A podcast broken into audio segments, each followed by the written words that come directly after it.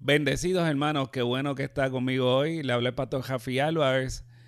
Este es el podcast número 14 y el primero del 2017 y estamos muy estoy muy contento que usted esté conmigo hoy aquí. Declaro que lo que vamos a hablar hoy es de bendición para usted. El título del podcast de hoy le he puesto La visitante y la residente. Hace unos días estuve en Santurce, en un lugar que se come muy bien, que se llama el Lote 23. Estábamos comprando en el kiosco del señor Paleta. Y ya nos disponíamos a irnos, mi esposa y yo. Y algo pasó. Y estaba mi hijo menor también. Una señora estaba sentada esperando a su esposo. Y le vamos a llamar residente a esta señora. Y se acercó otra señora que tenía más o menos 20 años más que ella. Se le acercó, se sentó y a esa le vamos a llamar la visitante. La residente muy cordialmente le dijo, esta silla está ocupada por mi esposo. La visitante de una forma grosera le dijo, ¿dónde está su esposo? Ella le contestó, está comprando comida, pues yo no puedo caminar porque hace unos días me operaron, estoy recientemente operada. La visitante le contestó de una manera muy descortés. Le dijo, yo me levanto.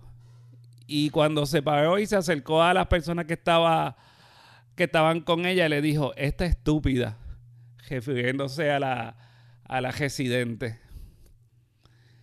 Yo pensé y dije, ¿verdad? Dentro de mí, ¿por qué tanto odio? me fui con eso en la mente y cuando estaba en la en, mi auto, en la guagua, eh, Dios habló a mí, a, mi corazón y me dijo, ¿por qué? Yo dije, Dios mío, ¿y por qué tanto odio? Y él lo que me dijo fue, los cristianos tenemos que hacer la diferencia, ustedes tienen que hacer la diferencia. Eh, y no me dijo que pensara en ella como para juzgarla, porque criticarla y juzgarla es bien fácil. Sin saber lo que le estaba pasando a esa señora, a la visitante. Y él lo que me dijo más es que chequeate tú mismo. Inmediatamente vinieron tres escrituras a mi, a mi corazón y es la que quiero compartir con ustedes, porque nosotros los cristianos somos los que tenemos la solución. Somos los que tenemos el, conocimiento, la sabiduría divina para poder ver con estas situaciones. La primera escritura se encuentra en Efesios 2.10.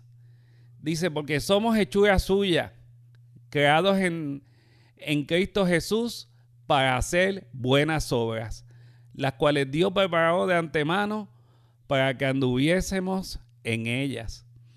Usted que me oye y yo estamos hechos para a la semejanza de Dios.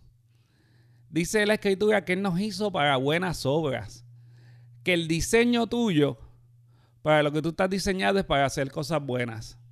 Las cuales Él preparó de antemano para que tú y yo anduviésemos en ellas. Y andar en ellas es que estén presentes en nuestra vida a todo tiempo. El, el hacer cosas buenas a las personas debe ser algo natural como respirar, como hablar y muchas veces no entendemos el hecho de que una persona nos ha hecho algo malo y nosotros no tenemos un gencol o, dentro de nosotros no está el hacerle el mal, sino que le contestamos con bien. Si nosotros andamos en el espíritu, vamos a poder hacer eso.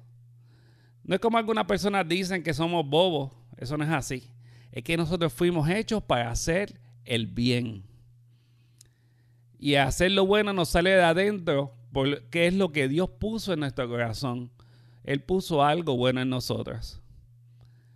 La segunda escritura la encontramos en Romanos 5:5 que dice así. Y la esperanza no desilusiona, porque el amor de Dios ha sido derramado en nuestros corazones por medio del Espíritu Santo que nos fue dado. Si aquella señora era cristiana o no, yo no sé. Pero la esperanza que, tiene, que tenía ella la tiene desilusionada. Tú y yo no podemos estar con la esperanza del mundo, porque el amor de Dios ha sido derramado en nuestros corazones y por eso tenemos una esperanza diferente.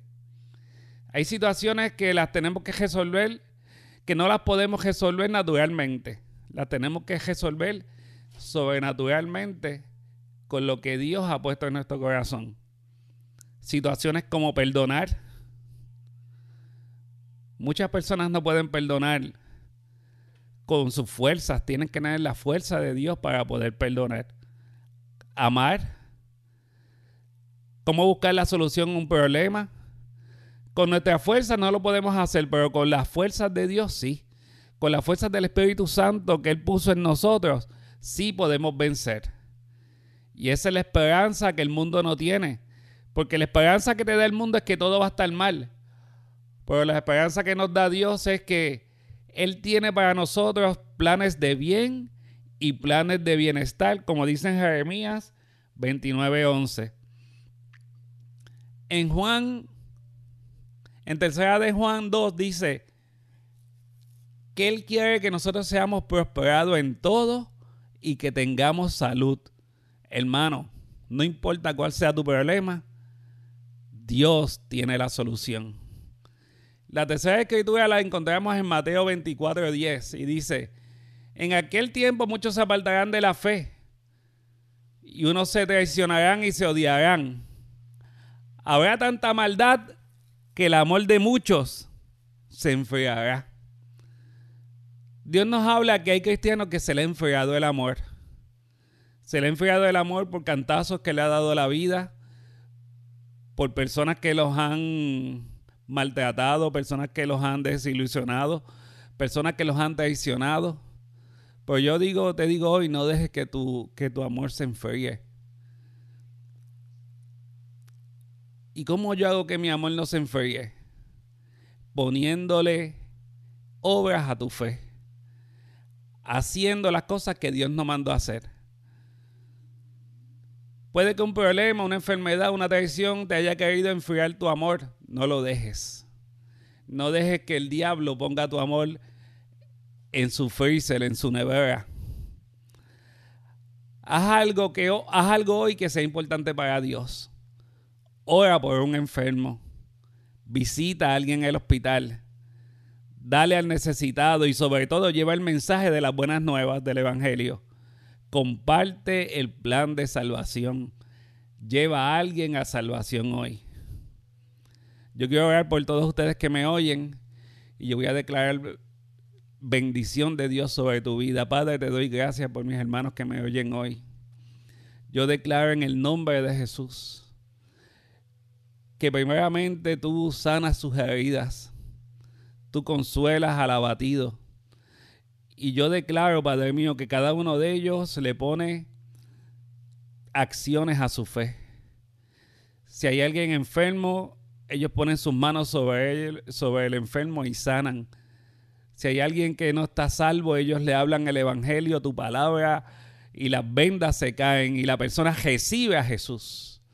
Yo te doy gracias, Padre mío, por cada uno de los que me está oyendo. Y yo declaro en el nombre de Jesús que esa tristeza se va hoy Gracias porque tú lo haces, Señor. En el nombre de Jesús. Amén. Qué bueno que estuvo con nosotros, hermano, conmigo hoy. Si esto ha sido de bendición, puede visitar mi página, pastorjafialuares.com. Allí va a haber eh, una descripción de las escrituras que hablamos hoy. Y yo declaro que hoy es un día de victoria en el nombre de Jesús. Bendecidos.